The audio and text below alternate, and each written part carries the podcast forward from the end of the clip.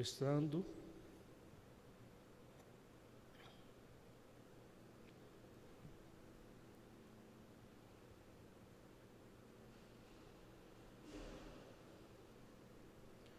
Testando o som.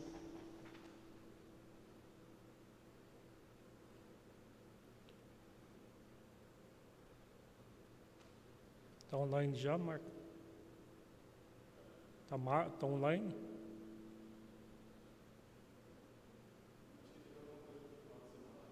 Quê?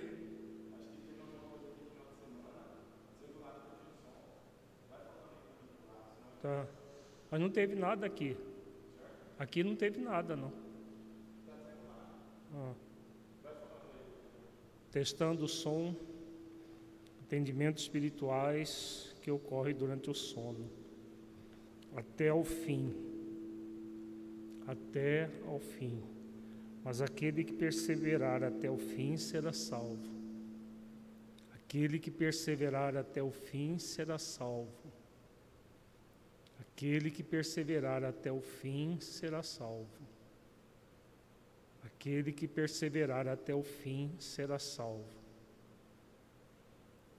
Aquele que perseverar até o fim será salvo. Uma boa noite a todos. Vamos dar início à nossa atividade do livro Pão Nosso, pelo Espírito Emmanuel, até o fim. Mas aquele que perseverar até o fim será salvo Jesus, Mateus capítulo 24, versículo 13.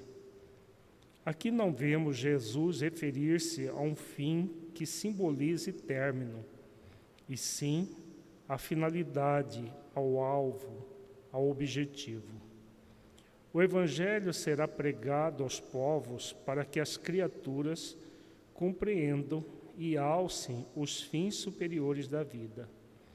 Eis porque apenas conseguem quebrar o casulo da condição de, animal, de animalidade aqueles espíritos encarnados que sabem perseverar. Quando o Mestre louvou a persistência, evidenciava a tarefa árdua dos que procuram as excelências do caminho espiritual. É necessário apagar as falsas noções de favores gratuitos da divindade. Ninguém se furtará impune a percentagem de esforço que lhe cabe na obra de aperfeiçoamento próprio. As portas do céu permanecem abertas, nunca foram cerradas. Todavia, para que o homem se eleve até lá, precisa asas de amor e sabedoria. Para isto, concede o Supremo Senhor extensa, extensa cópia do material de misericórdia a todas as criaturas, conferindo, entretanto, a cada um o dever de talhá-las. Semelhante tarefa, porém, demanda enorme esforço. A fim de concluí-la, recruta-se a contribuição dos dias e das existências Muita gente se desanima e prefere estacionar séculos a fio nos labirintos da inferioridade. Todavia, os bons trabalhadores sabem perseverar até atingirem as finalidades divinas do caminho terrestre, continuando em trajetória sublime para a perfeição. Senhor Jesus, mestre, amigo, abençoe-nos, Senhor, em mais esta noite que aqui nos encontramos, reunidos em Seu nome, para continuarmos com as nossas reflexões acerca das dimensões do Espírito imortal. Que possamos, Senhor, bem compreender a finalidade maior do sono em nossas vidas, que não é apenas para a restauração do nosso corpo físico, mas também para que o espírito progrida nas várias atividades que fazemos durante o sono. Ampara-nos, Mestre, para que possamos bem compreender o que estudamos, para poder utilizar de forma prática em nossas vidas. Se conosco, hoje e sempre, gratos por tudo.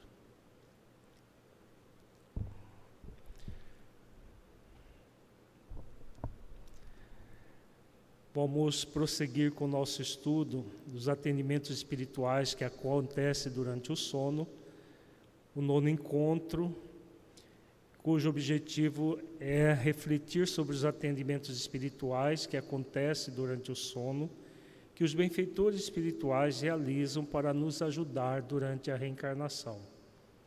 Nós estamos estudando o caso do Edmundo, que é a um pupilo de Eurípides Barçanufo, que foi desdobrado do corpo e levado mundo, para o mundo espiritual. No, no nosso encontro passado, nós estudamos toda a, a reflexão sobre o plano existencial do Edmundo, do que ele se propôs e os desvios que estava tendo.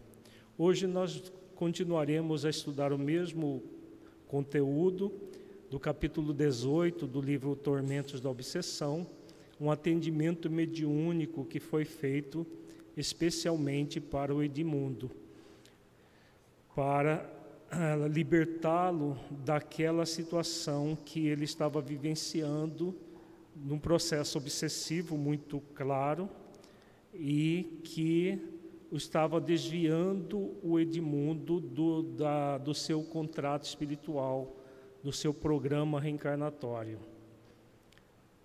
Todo o conteúdo, tanto da, do encontro passado quanto deste encontro de hoje, está no capítulo 18 do livro Tormentos da Obsessão, que aborda a questão da obsessão dentro do movimento espírita. Edmundo, o médium espírita, que estava desviando do caminho. Então vamos ao atendimento, a continuidade do atendimento do Edmundo. Enquanto isso, Dona Maria Modesto, profundamente concentrada, atraiu a entidade violenta que lhe tomou os recursos mediúnicos, logo esbravejando. Por que essa proteção a esse biltre? Não veem que ele nos elege ao invés de aos senhores? Reencontramo-nos, por fim, após um largo distanciamento. Atraído por ele e suas mórbidas exigências morais, vivemos agora em parceria. Ajudo na dissimulação na prática do exibicionismo e devoro-lhe as entranhas nutrindo-me com o ódio que lhe devoto.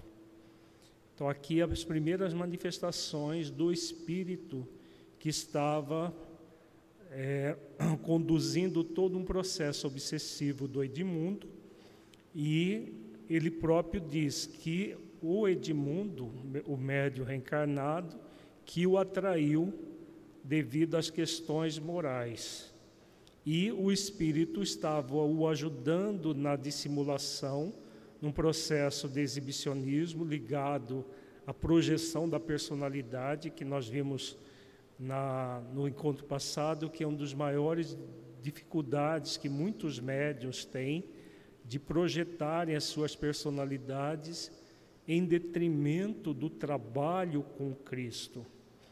Em vez de se de fazer todos os esforços para servir ao Cristo, se servem do próprio trabalho do Cristo, como muitos de nós já fizemos no passado, e acabam dentro do movimento espírita repetindo as mesmas propostas que nutriram no passado.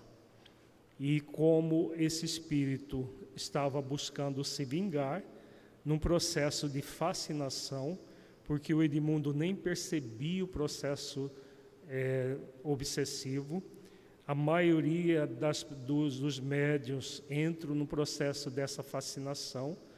Né? O, pro, o processo de obsessão não é declarado, não é um processo intenso.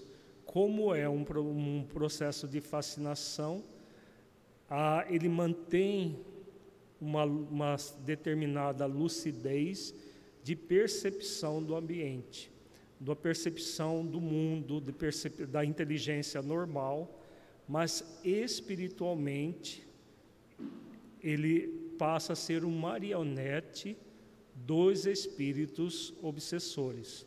No caso aqui, estava havendo uma parceria entre o médium que queria se exibir e o espírito que o estava estimulando a esse exibicionismo e ajudando no exibicionismo. Tomado de surpresa, Edmundo estremeceu e pôs-se muito pálido. Reconhece-o, indagou-lhe Eurípides, tomado de imensa compaixão. Como não, ripostou o visitante, que tremia, dominado por profunda emoção. Vivemos juntos em Paris, nos dias já longínquos do começo deste século quando nos acumpliciamos ambos em relacionamentos perversos. Então, a origem da inimizade era o fato deles terem sido cúmplices de crimes no início do século XX, no, em Paris, e a, apesar de serem cúmplices, o, o espírito estava se vingando por porque foi influenciado pelo Edmundo nessa encarnação a agir de uma forma é, leviana, dessa forma criminosa. Por isso ele estava atribuindo ao Edmundo a responsabilidade, que na verdade era uma responsabilidade de ambos, mas ele projetando a responsabilidade no outro que é muito comum também nas relações humanas. Eu experimentava peculiar intuição a respeito da sua presença no meu campo psíquico, mas não tinha certeza. Aqui já o Edmundo falando que tinha percebido a presença do Espírito, mas não tinha certeza da, da, da, da de quem ele era. Não? Como médio, ele percebeu. Não pôde alongar-se porque o sicário interrompeu de chofre, praguejando. Tu sabes que a morte a ninguém devora. Mais do que outros têm conhecimento da imortalidade e suas diversas vivências, graças aos teus recursos mediúnicos. Agora estás sob o meu comando e não mais daquele que antes te conduzia.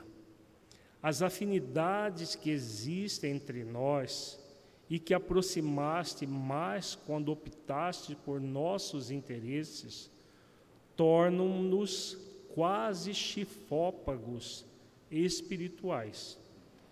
Aqui o Espírito está abordando um fenômeno que é muito comum no processo obsessivo, principalmente na fascinação, porque na fascinação há um processo em que o, o espírito passa a ser parceiro do obsidiado e que vai culminar num processo de subjugação, que eles se tornam chifópagos. Né? Chifópago é aquele, ah, o caso de quando dois espíritos habitam um mesmo corpo, às vezes pregado por uma, é, uma contiguidade em determinados órgãos, às vezes um só da cintura para baixo é um corpo e da cintura para cima dois corpos. Isso é, é, é um fenômeno que é chamado na medicina de teratológico mas que são é uma expiação para os espíritos envolvidos. Então ele está, ele está comparando o envolvimento do Edmundo com ele como se fossem esses chifópagos espirituais. em que um pensa e o outro manifesta o pensamento. Muito comum no processo da fascinação. A pessoa permanece lúcida, é, mas ela não tem é, uma lucidez espiritual verdadeira. Ele tem apenas uma percepção intelectual das coisas, mas moralmente está totalmente vinculado aos desejos do espírito, o que o espírito quer fazer com ele. Comumente o médium nessas condições ele avança muito muito, ele se torna muito famoso, se torna realmente muito querido pelas massas, mas moralmente ele vai num processo de queda moral cada vez maior. Vejamos que tudo isso estava sendo revelado para o Edmundo durante o sono do corpo físico. É muito comum a, a pessoa registrar isso sob a forma de sonhos. Ah, eu sonhei que tinha um espírito me perseguindo, eu sonhei com percepções mais ou menos intensas, mas são, são processos muito comuns que ocorrem durante o sono, esses atendimentos espirituais em, em processos obsessivos assim. Espero que neste intercurso predomine os meus sentimentos, arrastando-te aos sítios onde me encontro por tua causa.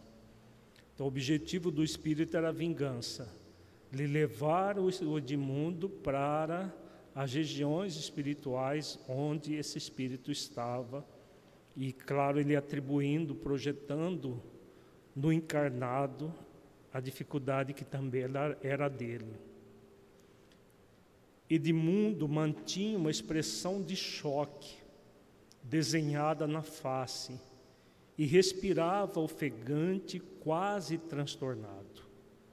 Nas suas paisagens íntimas, a memória houvera desencadeado painéis que estavam cobertos pela névoa do ouvido, mas que permaneciam vivos e agora retornavam. Né? Então, ele que estava numa subconsciência do fenômeno obsessivo, agora passa a ter consciência do que estava acontecendo com ele. Quem olha na superficialidade pode achar que agora ele estaria pior, né? porque, como o Filomeno descreve aqui, é, aquilo que estava coberto pela névoa do esquecimento é, veio com toda a força, de uma forma viva. Mas qual que é o objetivo que espíritos como eu, da, da, da, da envergadura moral de Eurípides Barçanufo faz isso com o encarnado? O objetivo é que o encarnado desperte para a realidade da vida é porque espíritos da categoria de Eurípides Barçanufo, que é um, um espírito superior, ele é, só vai fazer algo que vai ser benéfico para o encarnado. Então, nesse caso, era necessário que ele recobrasse a memória do, daquilo que tinha acontecido no passado né, da experiência no passado em que ele cometeu crimes, tinha como cúmplice esse espírito que estava praticamente é, coadjuvando ele no processo de, é, de expressão do, do personalismo que nós vimos no encontro passado. Com a elevação que o caracterizava, o mentor dirigiu-se ao verdugo e atenuou-lhe a agressividade, informando: O amigo se refere ao conhecimento da imortalidade que o nosso Edmundo possui, mas o fato é idêntico em relação a você, sobrevivente do carreiro carnal permanece com os valores que amealhou e deles se utiliza. Aqui o benfeitor coloca claramente o mecanismo que o espírito estava utilizando, que é o mecanismo de projeção das próprias dificuldades no outro. É um mecanismo humano muito comum que acontece entre encarnados e também dos desencarnados para o encarnado.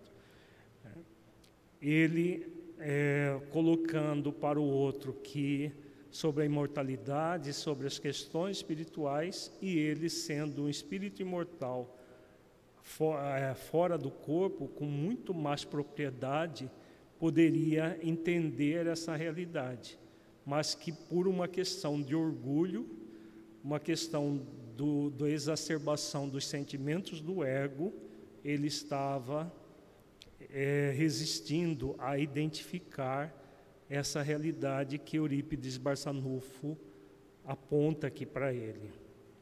E que, claro, não é pelo fato de estarmos desencarnados que vamos mudar a nossa índole, a nossa forma de agir e de ser. Né? Fica bem claro aqui quando o, o Eurípides aponta os problemas que o espírito estava tendo sem é, mudança.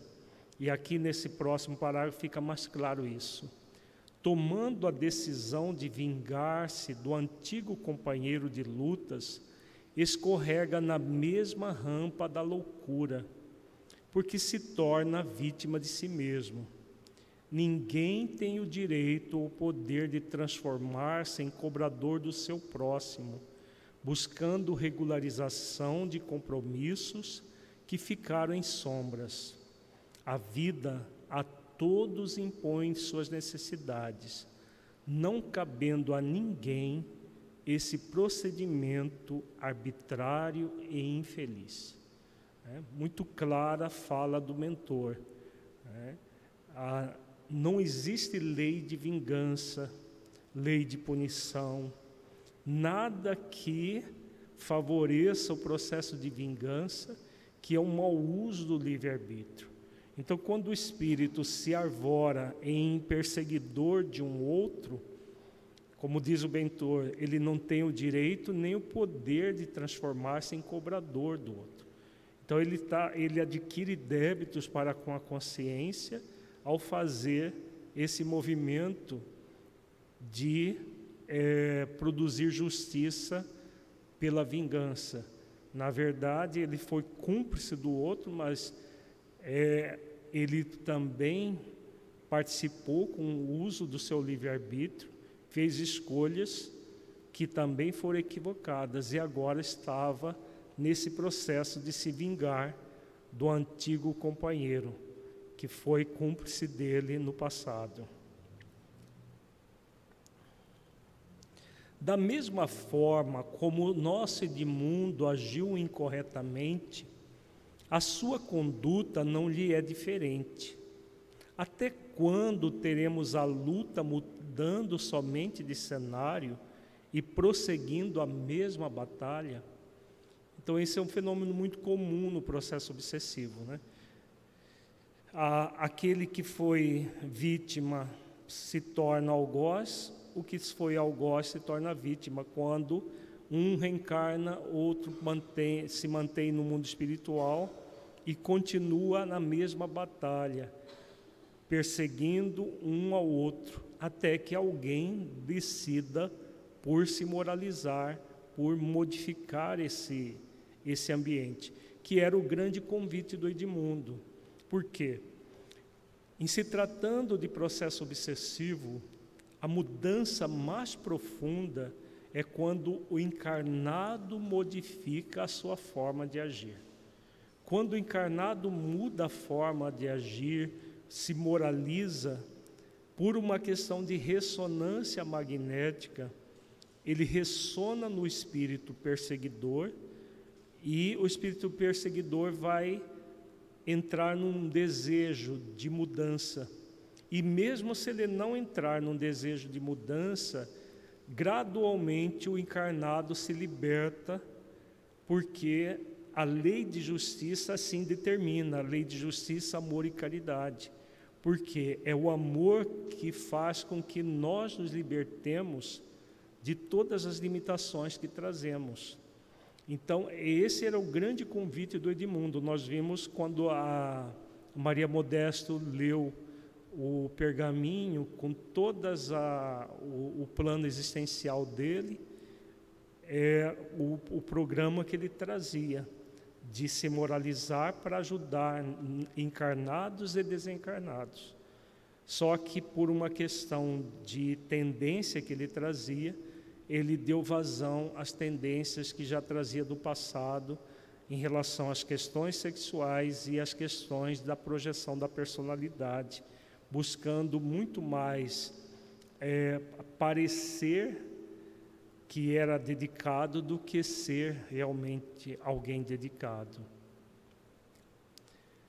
E aqui o Espírito vem e diz exatamente isso. Ele nada se modificou, estertorou o enfermo espiritual, permanecendo vulgar e debochado, explorador da credulidade alheia e aproveitador sem caráter, e destituído de sentimento de amor e de dignidade, é destituído de sentimento de amor e de dignidade porque o seu egoísmo o alucina.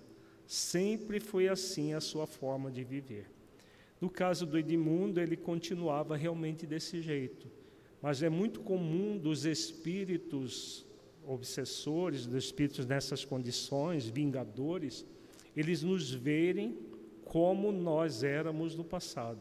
Mesmo quando há mudanças do encarnado, ele costuma ver a mudança do encarnado como hipocrisia, como se o encarnado não tivesse modificado. No caso do, do Edmundo, era verdade que realmente ele continuava explorando a credulidade alheia como ele explorou esse espírito no passado, tornando-se cúmplice, tornando-o cúmplice de crimes. Agora, não justificava o desejo de vingança do outro, do próprio espírito.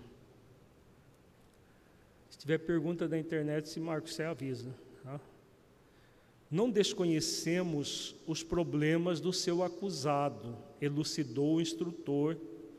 No entanto, não vemos condições de ser-lhe você o julgador impiedoso e o cobrador inditoso a sua atitude não é diversa da que ele vem mantendo. Não lhe cabe, portanto, a prerrogativa de apresentar-se como braço da lei, que a tudo e a todos alcança, porquanto isso dá-se sem intervenção de quem quer que seja. Então, aqui o, o Eurípides aborda que eles sabiam das deficiências do Edmundo mas que não justificava a, as atitudes do espírito que estava perseguindo. Por quê? Porque a própria lei divina que vai nos convidar cedo ou tarde à mudança de atitude. Então, todo aquele que feriu em algum momento a lei de amor, justiça e caridade, vai reconhecer esse processo, vai reconhecer que afrontou a lei maior e vai querer resgatar por ele mesmo os débitos. No caso do Edmundo, havia uma proposta de trabalho espiritual exatamente para que ele resgatasse por amor aquilo que se recusou a fazer no passado. E, de uma certa forma, estava continuando a recusar apesar de ter sido muito bem preparado no mundo espiritual, na própria colônia de Eurípides Barçanufo, que, que Eurípides mantém no mundo espiritual, porque ele partiu dessa colônia, foi preparado para a atividade mediúnica e estava enveredando por caminhos bastante equivocados, recusando-se a resgatar pelo amor. E aí, claro, todas as vezes que nós recusamos a resgatar os nossos débitos por amor, o sofrimento vai tomar conta da nossa existência, até que nós aprendamos a reconhecer que o sofrimento não faz parte do mecanismo da vida e que tomemos consciência de que é o amor que vai nos libertar de tudo isso. Então, agora, a, qualquer espírito que se coloque como cobrador, Deus permite. Por quê? Pela lei de justiça, há um débito do obsidiado que permite a cobrança do obsessor, do, do, do cobrador, mas não justifica essa cobrança. Havendo uma mudança moral do encarnado, o que vai acontecer? O próprio, a própria conexão que existe entre o desencarnado e o encarnado se rompe pelos fatores morais. Por isso, a permissão divina, como está no livro dos Espíritos. Por que, que Deus permite a obsessão? Para que nós possamos provar se estamos dedicados ao bem ou não. É, que os, os benfeitores respondem na, na, na questão que Kardec faz, nas várias questões que ele faz sobre esse tema. E aqui o Espírito vai dar notícia que ele não vai mesmo com a, a orientação, não vai mudar. Haja o que houver, interrompeu o indigitado perseguidor. Seguirei vingando-me, e ninguém me impedirá de fazê-lo. Nossos laços de identificação, muitos vigorosos, me facultarão isso. Eu o conheço e os senhores não. Compromisso com ele não tem qualquer sentido os anos em que esteve cá, preparando-se para nova experiência, não lhe concederam as existências necessárias para a autossuperação. Foi um investimento muito valioso em pessoas sem dignidade. Então, aqui ele dá a notícia que ele não vai interromper o processo obsessivo, vai continuar se vingando e coloca uma realidade que a preparação que o Edmundo teve no mundo espiritual não geraram as resistências necessárias. É claro que, como nós temos visto nos vários é, módulos do estudo reflexivo, que a preparação não gera a resistência. A preparação que nós fazemos no mundo espiritual é como se fosse uma espécie de teoria que nós aprendemos o que fazer, como agir, mas não garante a ação, porque a ação vai depender dos esforços que nós fazemos quando estamos encarnados. O que estava acontecendo com Edmundo é que ele não estava fazendo os esforços para superar as tendências que trazia do passado espiritual. Então, como ele não estava fazendo os esforços, propiciou essa, esse aprofundamento do processo obsessivo que estava chegando no nível da subjugação nesse momento. Quanto a isso, interferiu Eurípides com brandura. Não lhe cabe o julgamento por falta de por falta total de conhecimentos que lhe faculte o mesmo. A decisão veio de mais, mais alto e ele aceitou a incumbência, havendo falhado em alguns pontos, é certo, graças também à sua interferência, o que lhe diminui a responsabilidade, mas estando ainda em condições de recomeçar e prosseguir com admiráveis possibilidades para o êxito. Então aqui a Eurípides devolve para o espírito a situação, no sentido de que ele estava vendo Edmundo por um ângulo, o ângulo realmente da pessoa que não se modificou. Mas todo o investimento e, e tudo acontece dessa forma vem de uma decisão de, das altas esferas, que sempre vai é buscar amparar aquele que erra. Né? Aqui é a manifestação de uma lei divina muito significativa que todos nós precisamos dela, que é a lei de misericórdia.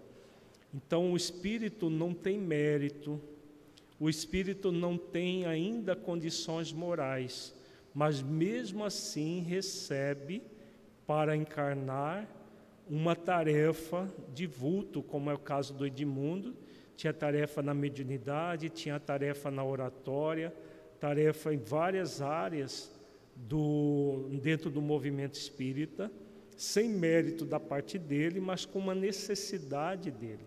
E aí essa, essa decisão vem de altas esferas. O espírito interferiu, conseguiu é, acessar a mente do médio por, devido às deficiências morais do médio, né? mas, como diz Eurípides, estando em condições ainda em condições de recomeçar e prosseguir com admiráveis possibilidades para o êxito. Então, quando essas atividades acontecem durante o sono, é porque o encarnado tem condições de mudar, tem condições ainda de recomeçar e prosseguir a tarefa que está momentaneamente é, obstaculizada mas o que não está impedido ainda.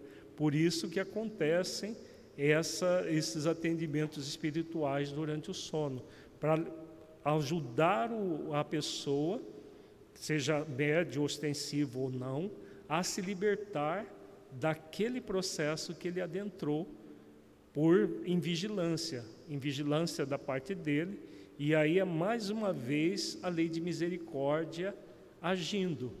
Porque agiu quando espíritos de alta envergadura é, o auxiliaram a reencarnar com essas tarefas. E a manutenção do processo recebe ajuda de espíritos da categoria de um Eurípides Barçanufo e outros espíritos, como nós vimos o caso do Alexandre há dois encontros atrás, e muitos outros que têm essa tarefa de auxiliar os encarnados que estão na Terra em tarefa no movimento espírita ou mesmo fora, dele. De nossa parte, agradecemos a presença do amigo e suas informações, que serão levadas em conta ao tempo que o envolvemos em vibrações de paz e de perdão despedindo-nos por enquanto. Então, essa é uma questão que acontece é, sempre na dimensão espiritual. O livre-arbítrio do espírito é sempre mantido. Tentou-se um, uma, uma liberação do encarnado por, com base na no argumentação, mas como o espírito falou que ele iria continuar com a, a perseguição, com a vingança, nunca um espírito da condição de Eurípides Barçanuco vai impedir o espírito de agir nessas condições. Porque é um fenômeno que vem do espírito desencarnado para o encarnado, mas com anuência do encarnado. Só há um processo de cercear o livre-arbítrio quando a, o processo do livre-arbítrio do espírito vai gerar um mal que não é, está na conta da vida da pessoa ou que não está na conta da coletividade humana. Por exemplo, é o caso dos espíritos que estão sendo exilados da Terra eles não são, não estão indo por livre e espontânea vontade. Estão indo compulsoriamente, estão sendo exilados da Terra para outros planetas compulsoriamente. Por quê? Porque a, a, o livre-arbítrio, a lei de liberdade, não nunca vai ser maior que outras leis, porque as leis elas existem em em, em uma teia de solidariedade entre as várias leis. Então, se o Espírito, e, e, e tem sido milhares e milhares de espíritos exilados. Se ele não aceita cumprir a lei de amor, justiça e caridade, e na terra essa lei vai imperar a partir do momento que ela se tornar mundo de, de regeneração, e ela está numa praticamente terminando nas próximas talvez décadas ou séculos, é, no início desse, é, do, até o final desse século, provavelmente, a transição planetária entre mundo de expiações e provas e mundo de regeneração. E o que caracteriza o mundo de regeneração é o cumprimento voluntário dos espíritos à lei de amor, justiça e caridade. Então, se o espírito usa da, da, da lei de liberdade e ele não quer cumprir essa lei, a lei de amor, que é a lei maior, aí ele vai ser exilado a contragosto, é cerceado o livre-arbítrio dele. Mas no caso desse fenômeno obsessivo, como há uma simbiose, uma conexão de ambas as partes, o livre-arbítrio é respeitado, porque a transformação do espírito obsessor aconteceria se houvesse a transformação do encarnado. E, e todos a, na literatura, todas as, as orientações que Filomeno de Miranda dá a respeito de, de processo obsessivo, André Luiz também oferece essas mesmas orientações, é no sentido de que, havendo mudança do encarnado, há a mudança do fenômeno obsessivo. Mesmo quando o espírito obsessor não quer mudar, o fenômeno vai se diluindo até desaparecer, com a transformação moral do encarnado. Alguma pergunta da plateia? Do, da internet nenhuma? Tá. Vamos continuar aqui. Os assistentes acercaram-se da médium em transe e aplicaram-lhe energias anestesiantes que terminaram por acalmar o agressor espiritual que se rebelava e esbravejava, levando-o ao sono refazente e logo retirando-o do recinto. Então o espírito foi levado adormecido. E agora eles voltam. Tem pergunta? Pode falar.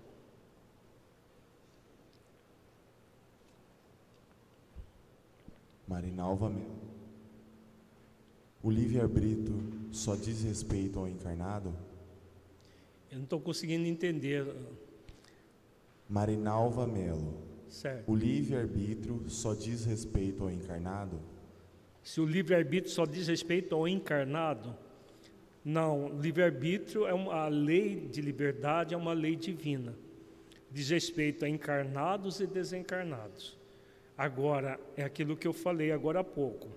Quando é, a, o Espírito quer usar essa lei para afrontar outras leis divinas, especialmente a lei de amor, justiça e caridade, criando situações que não são justas, aí ele é impedido de usar o livre-arbítrio, porque ele não, numa lei não se sobrepõe à outra.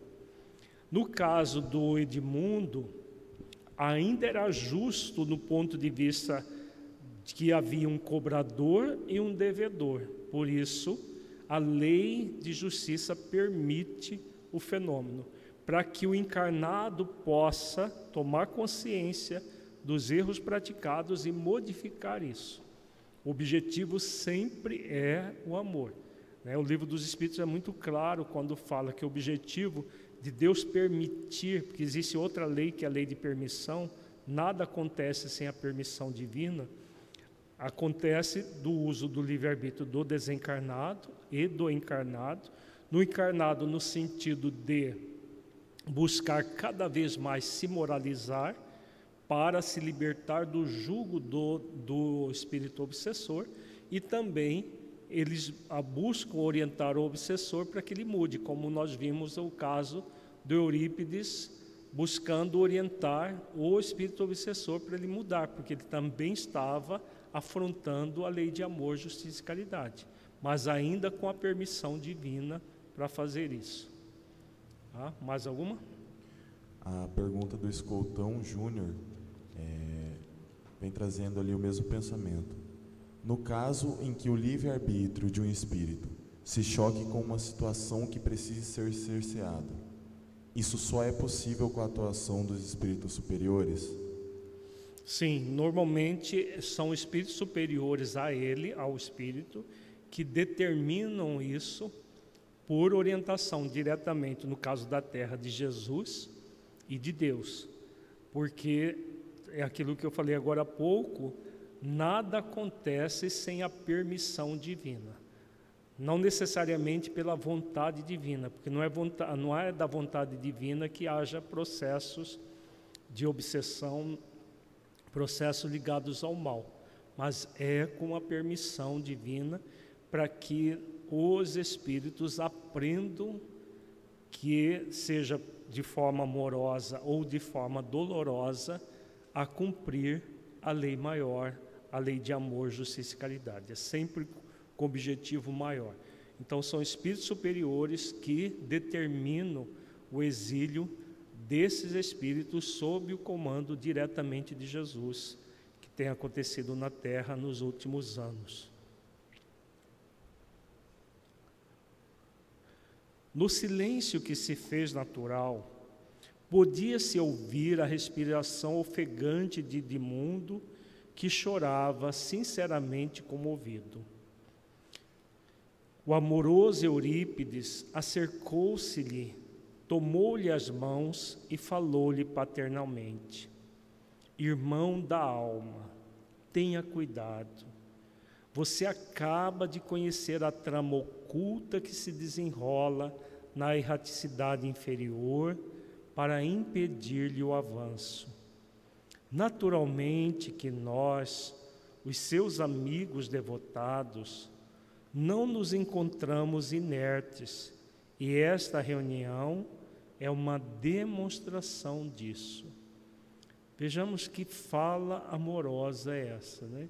E a bênção que é para um espírito encarnado que está enveredando por caminhos equivocados, receber auxílio de espíritos da categoria de um Eurípides Barçanufo, dessa forma tão próxima, tão amorosa, desvendando para o espírito uma trama que ele não estava percebendo, né? e, e, e, e dando esse alerta: tenha cuidado, você acaba de conhecer a trama oculta que se desenrola na erraticidade inferior para impedir-lhe o avanço.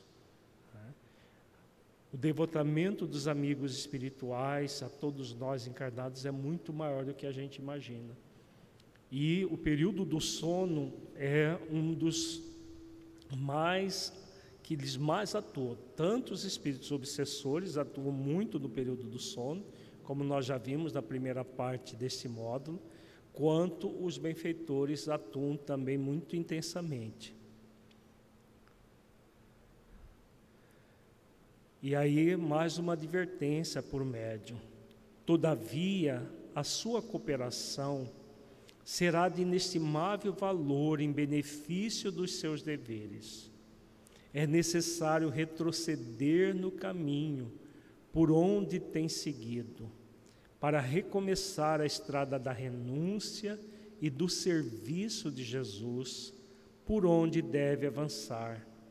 Não se estremunha ante a realidade que lhe cabe entender para prosseguir. Os dias terrestres são muito rápidos, por mais largos se apresentem. Se você cumprir com o dever, retomará, retornará ao lar vitorioso para os grandes momentos de felicidade que aguardam todos aqueles que são fiéis. Vejamos que advertência sublime é essa, né? É, todo o esforço dos benfeitores para que ele retrocedesse no caminho. Ele estava indo por um caminho equivocado, onde a renúncia e o serviço a Jesus verdadeiramente tinha sido deixado de lado e ele estava servindo ao próprio ego. Né? E mais ainda, para que ele não se perturbasse com aquele momento e que ele tinha condições de prosseguir. E aí mais a advertência, colocando da brevidade da encarnação.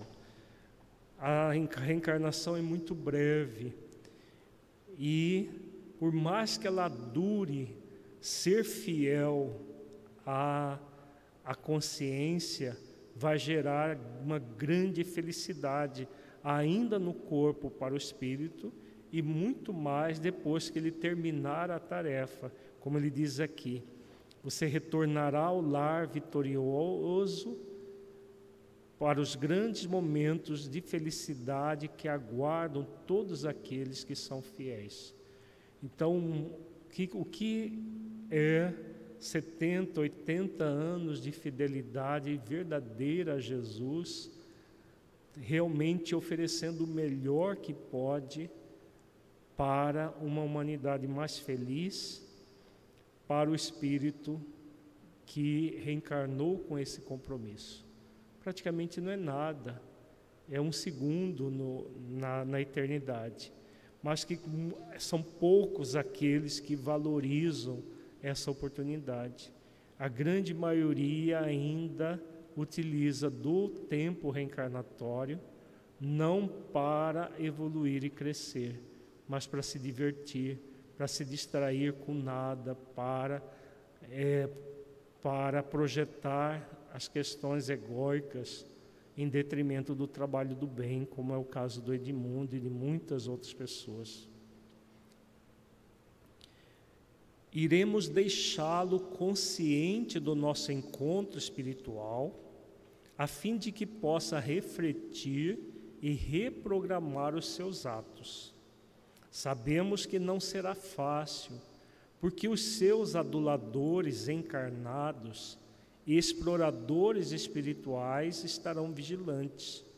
No entanto, a opção será sempre sua. Tenha bom ânimo e confie no Senhor, que nos ama.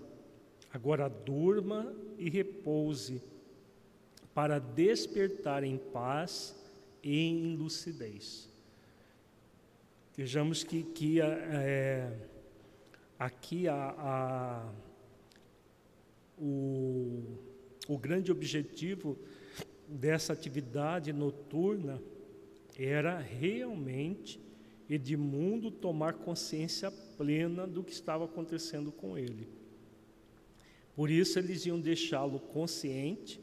Isso é feito a partir de passes magnéticos que são oferecidos para que a pessoa mantenha na memória cerebral aquilo que aconteceu no mundo espiritual.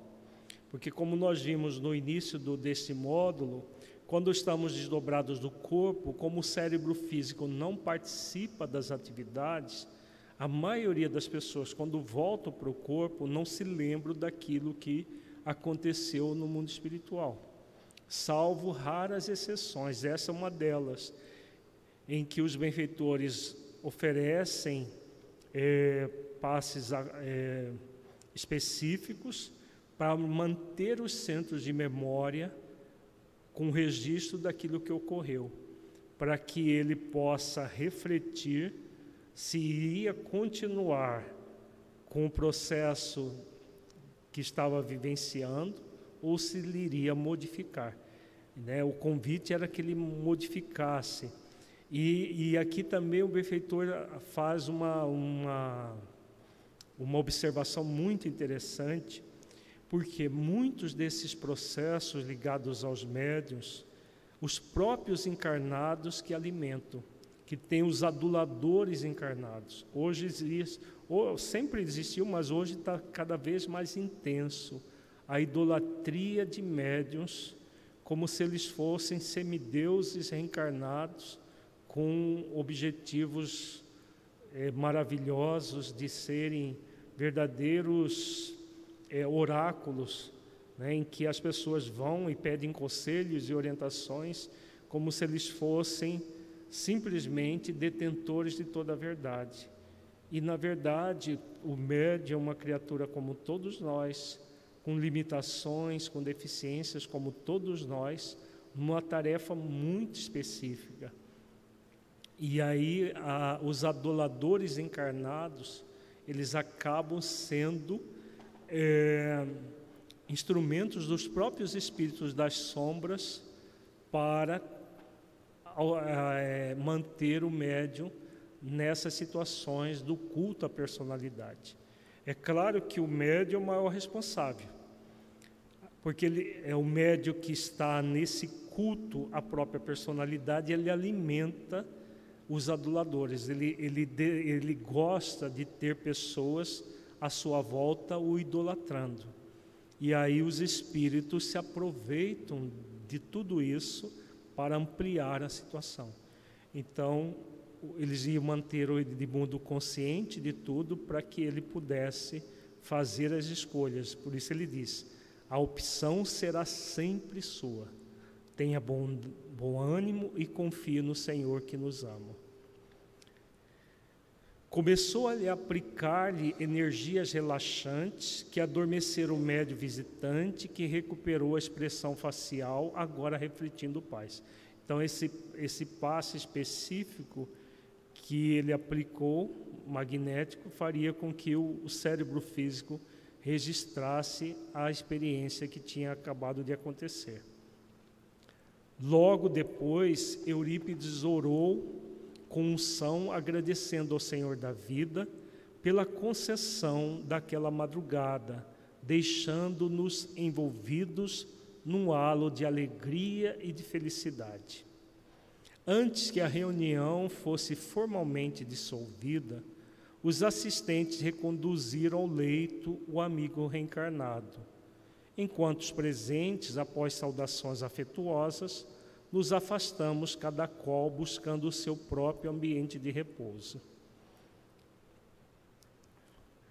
Doutor Inácio e Alberto tiveram a gentileza de conduzir-me ao apartamento e, durante o trajeto, indaguei ao sábio médico. Edmundo se recordará da experiência de há pouco? Sim, redarguiu generoso.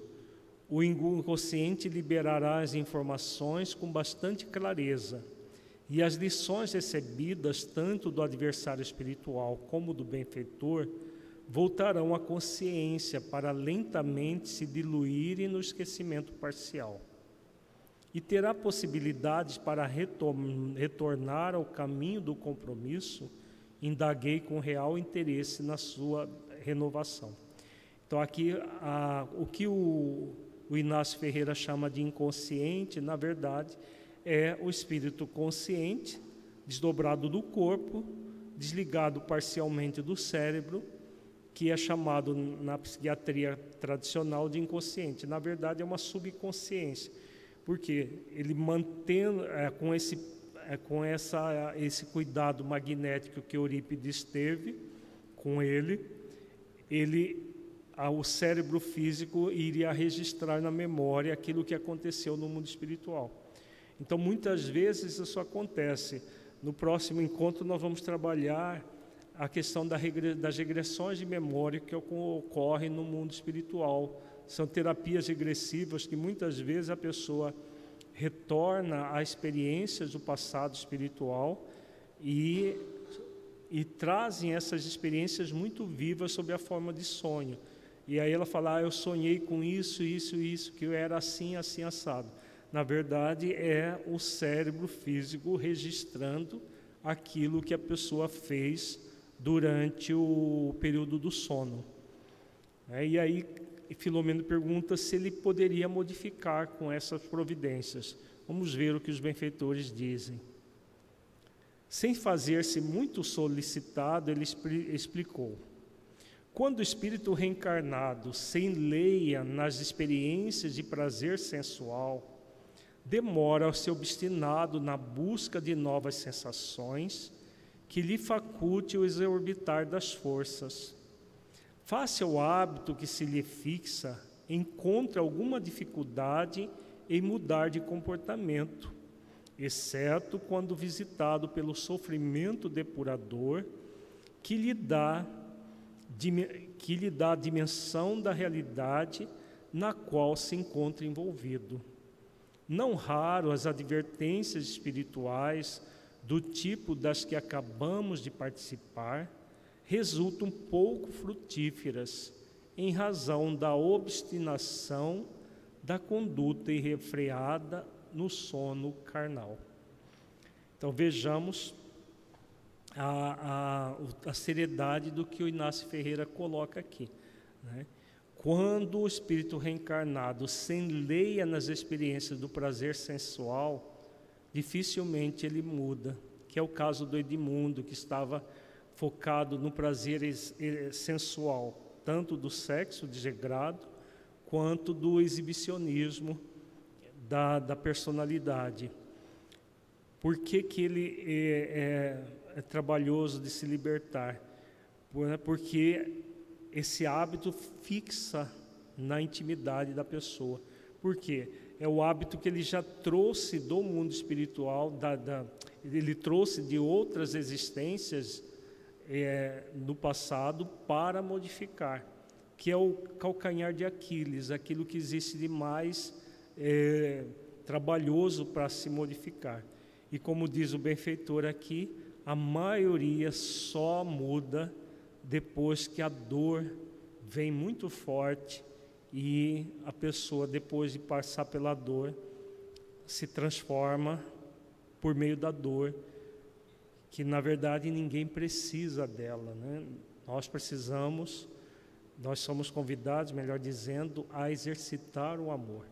E ao exercitar o amor, a dor bate em retirada, mas são poucos aqueles que agem por amor. A maioria ainda espera o sofrimento depurador, como diz o benfeitor. Agora, por que que os benfeitores fazem isso? Se o espírito dificilmente muda. Tem pergunta? Pode falar.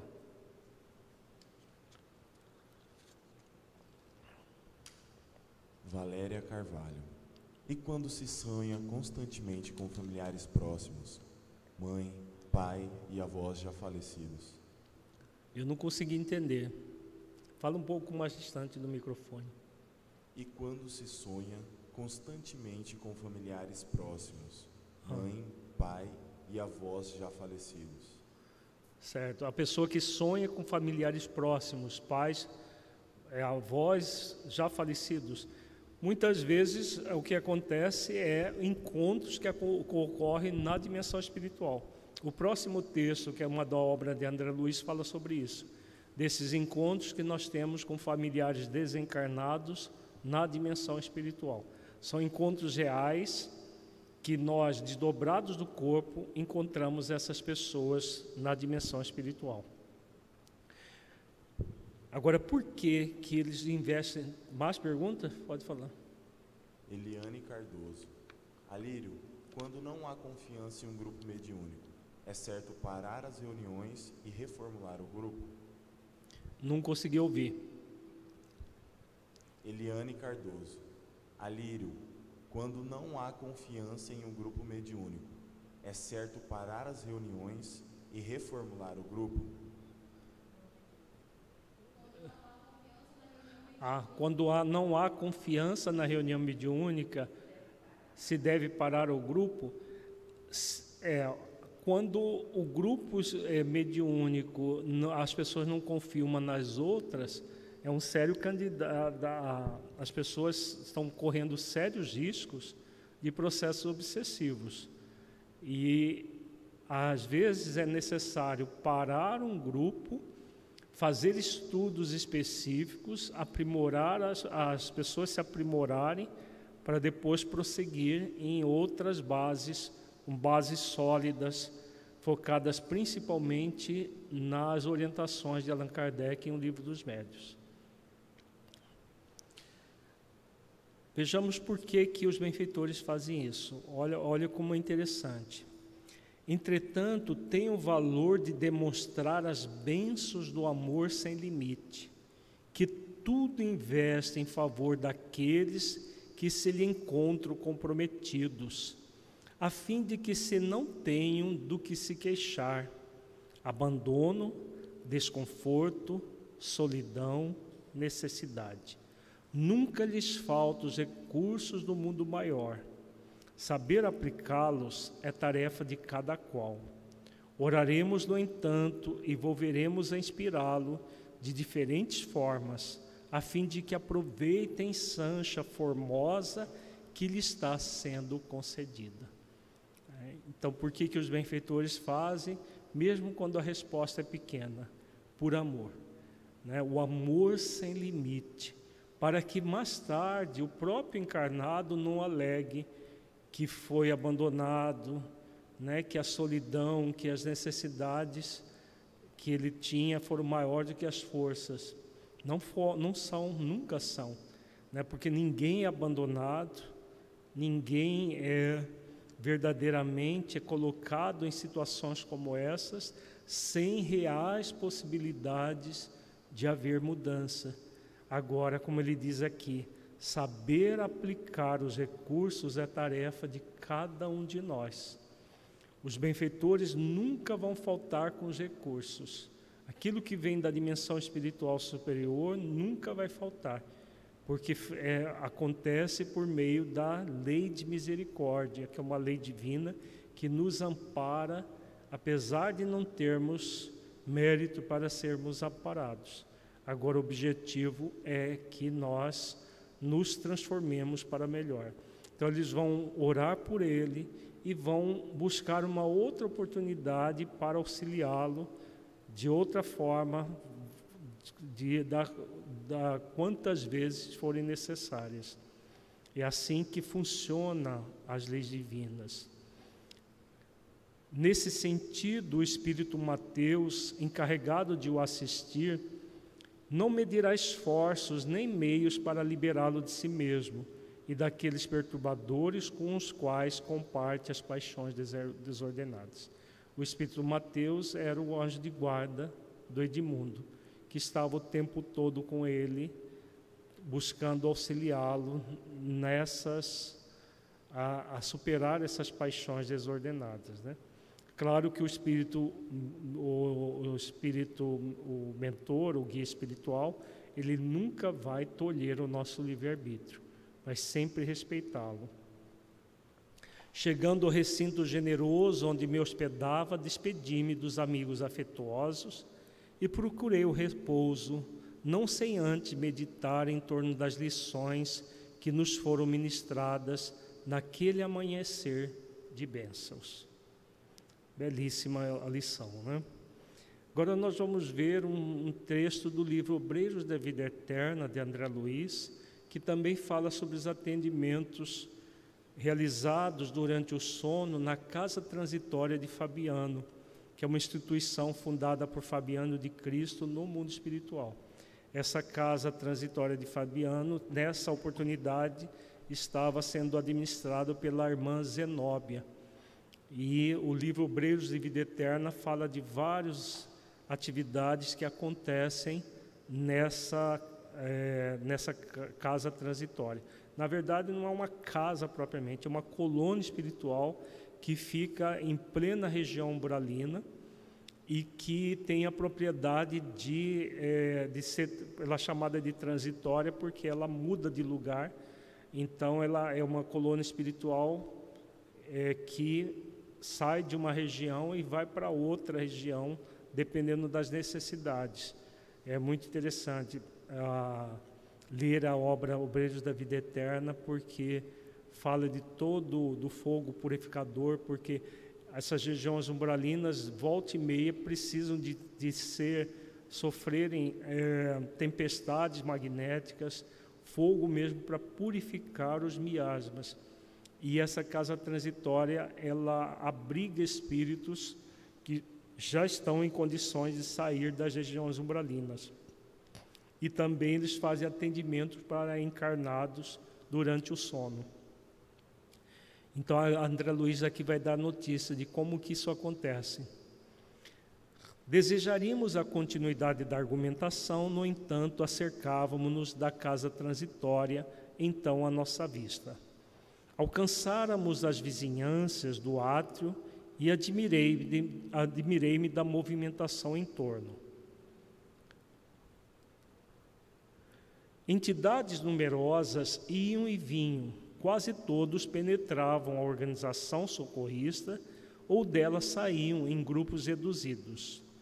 Velhos amparavam jovens que me pareciam indecidos, indecisos, titubeantes Crianças limbadas de luz guiavam adultos de rosto sombrio, figurando-se carinhosos e pequeninos condutores de cegos. O quadro era formoso e enternecedor. Possivelmente, examinando a estranheza que se apossara de mim, adiantou-se a orientadora da instituição, explicando atenciosa. Nossos amigos da crosta, parcialmente libertos da carne pela atuação do sono, afluem até aqui todas as noites, trazidos por companheiros espirituais com o fim de receberem socorros ou avisos necessários. A casa oferece recursos aos encontros oportunos. Como ela fica numa região, é uma, uma instituição do bem, mas que fica numa região umbralina, é mais fácil para os encarnados alcançarem essa região, levados por parentes, por, por ou amigos desencarnados. Então, a pergunta que foi feita anteriormente, né? Por que, que a pessoa sonha com avós, com pessoas que já desencarnaram? Exatamente são os nossos familiares, espíritos familiares, que nos levam para esses ambientes, como diz a mentora aqui, para receberem socorros ou avisos necessários questões importantes para a vida do encarnado na Terra. E também, claro, cursos, estudos que acontecem nessas regiões no mundo espiritual, né, em situações assim. Nós vimos o caso do, da, da, de Alexandre, que tem um grupo espiritual, espiritual para atendimento e tem centenas de grupos semelhantes a esse tudo isso acontece durante o nosso sono do corpo físico. Não consegui disfarçar a surpresa ante a cena maravilhosa, contemplando embevecido o cuidado terno dos benfeitores desencarnados com todos aqueles que vinham dos círculos terrestres mais densos.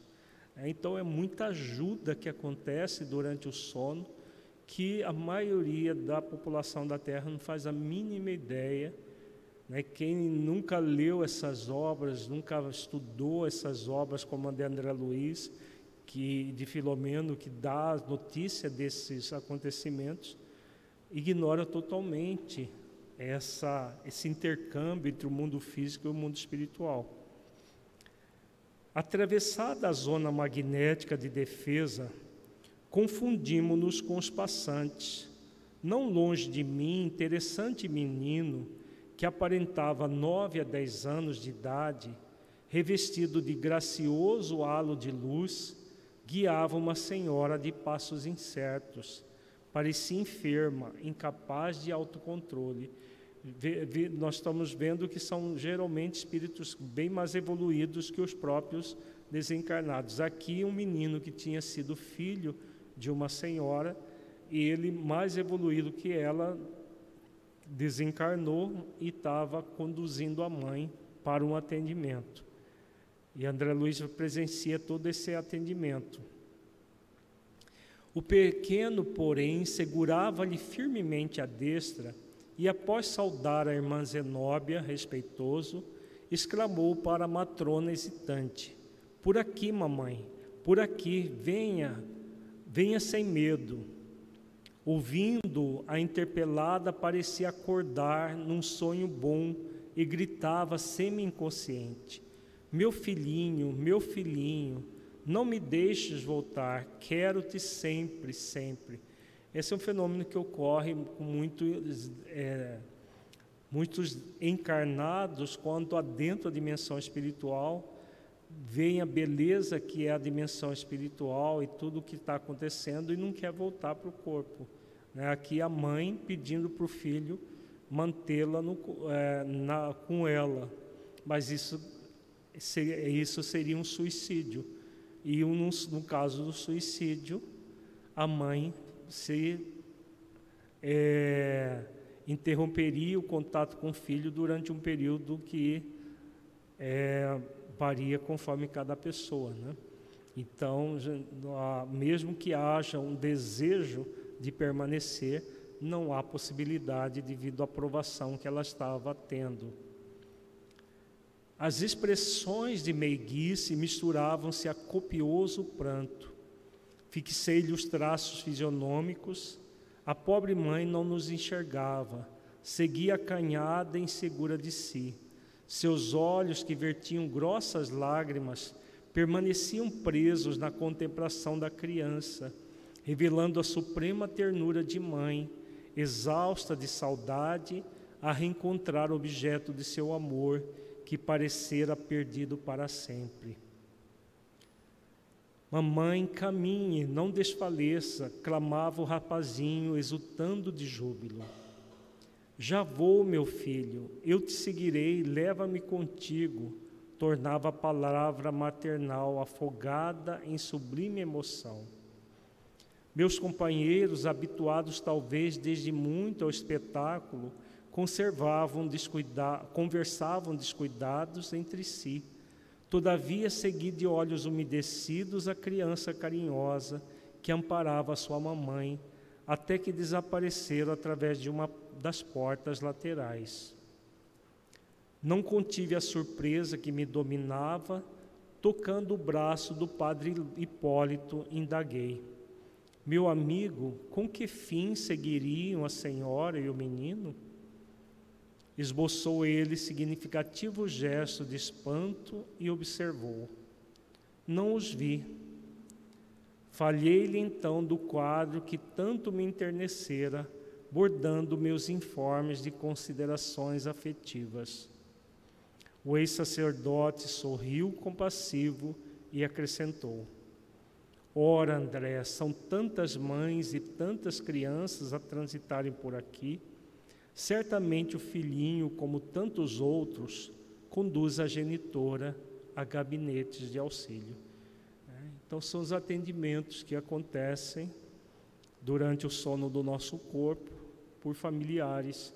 No caso, a mãe que estava provavelmente no processo depressivo devido à morte do filho, sendo conduzida pelo próprio filho para um atendimento específico para minorar a saudade dela, né, o sofrimento dela.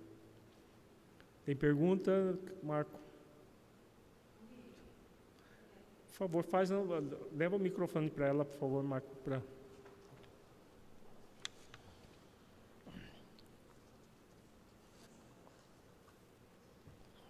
Oi. Alírio, essa passagem é, me tocou enquanto mãe profundamente. Uhum. Porque, assim, olhando à primeira vista, parece uma situação muito difícil e até injusta, não é? Uhum. Mas você também relatou que a mãe estava em processo de prova. Uhum. Isso. Tá? O que, que pode ocasionar é, uma provação dessa natureza? Em que a mãe perde o filho e que aparentemente o espírito do filho está numa condição consciencial, parece que é um pouco mais elevada do uhum. que a uhum. mãe. Sim. E o filho conduz a mãe ao consolo, ao, auxílio. Isso. O que, que então, pode ter que gerado que, essa é, circunstância? Nada acontece por acaso, né? Comumente as provações nesse nível ocorrem quando nós não, a, o espírito em algum momento não valorizou a maternidade no passado. Então, por exemplo, não, existem mães que abandonam seus filhos em tenra idade. Né? E aí o que acontece? Quando elas abandonam, seja pra, por questões egóicas de buscarem satisfação pessoal, às vezes você namora de outro homem, deixa esposo e filhos e vai seguir a vida dela e tudo mais, o que, que acontece? Elas criam um débito para a consciência.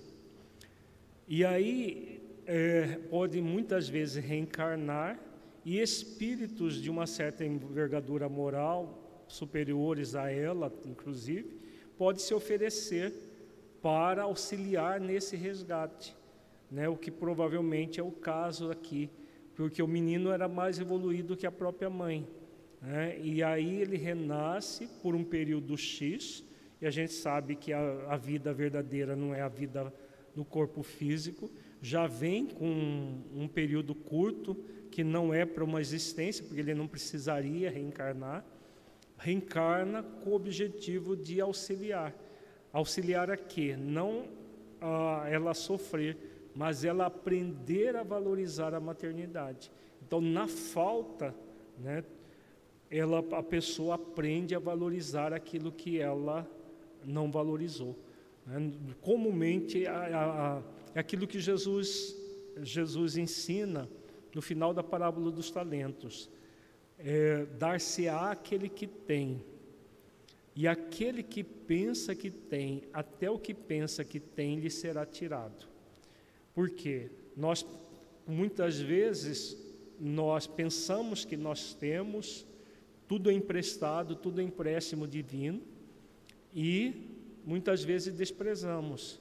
E quando nós, em algum momento, não valorizamos aquilo que era o empréstimo divino, chega um momento que nós vai, vai ser retirado aquilo para que nós aprendamos a valorizar.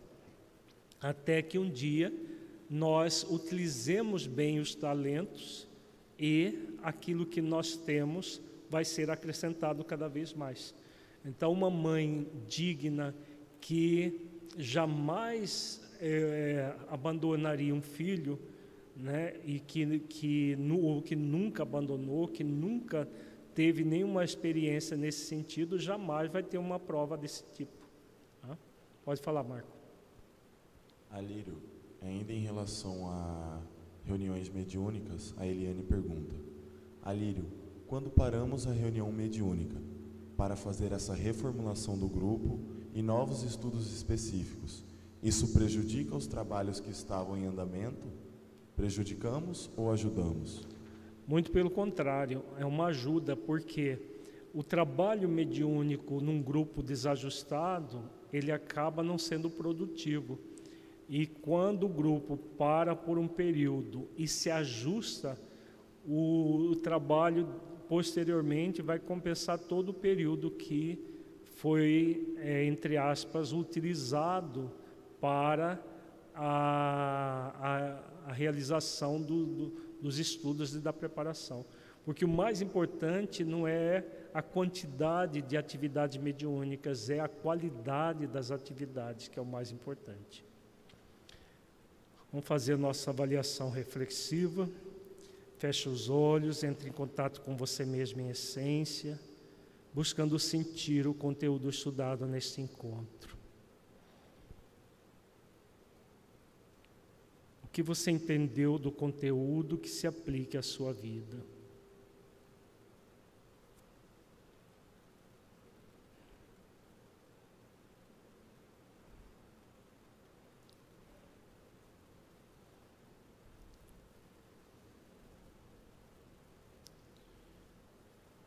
Conteúdo estudado mudou a forma como você percebe as ocorrências durante o sono? Caso positivo, que mudança foi essa?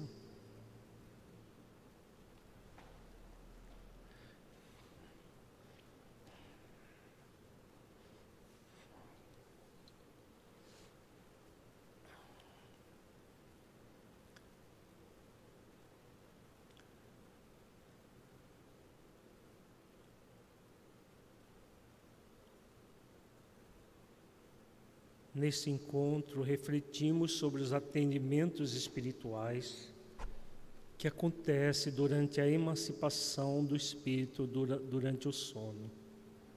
Somos convidados a desenvolver as virtudes do esforço de moralização e do discernimento para utilizarmos o período do sono para práticas que nos engrandeçam o espírito. Como você se sente desenvolvendo essas virtudes?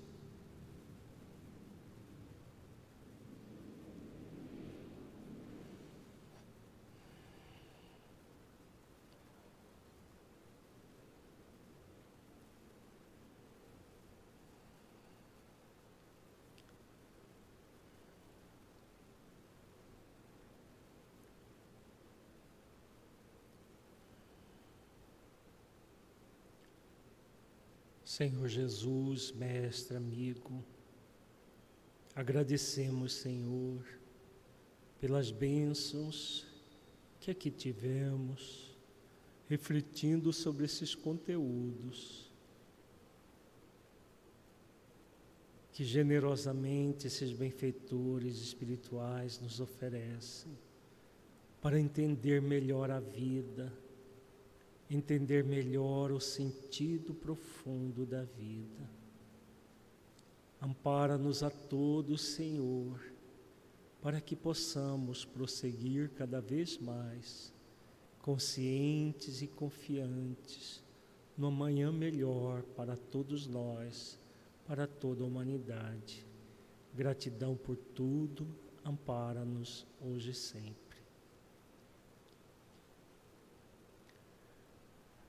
Uma boa noite a todos. Lembrando que na próxima terça-feira nós não temos estudo devido à atividade administrativa da federação. Muita paz e até a segunda terça de março.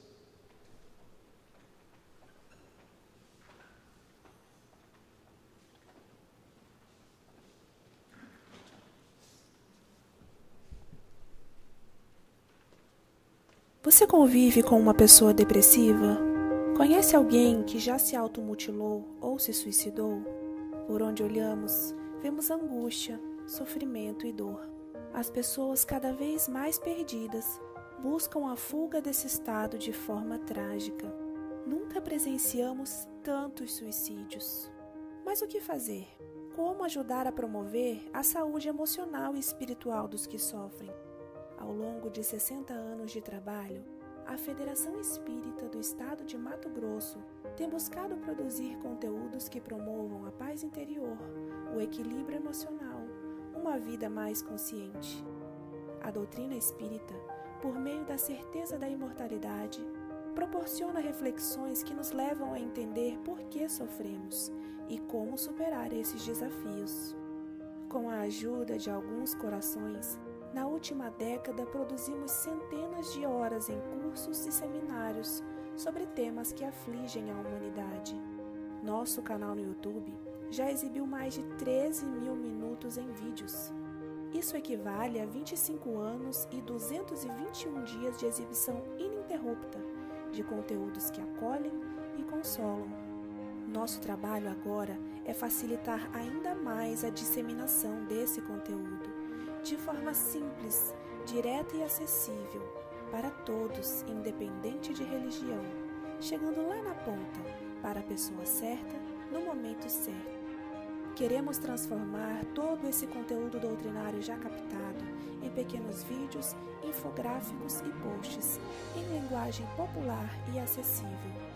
Sua empresa pode, de forma rápida e simples, contribuir mensalmente para a ampliação desse trabalho e ter sua marca associada a ações que preservam a vida. Conheça nossas formas de engajamento empresarial conversando com um de nossos representantes. Como dizia Madre Teresa de Calcutá, o que eu faço é uma gota no meio do oceano, mas sem ela, o oceano será menor. Contribua com essa iniciativa. Seja você também uma gota do bem.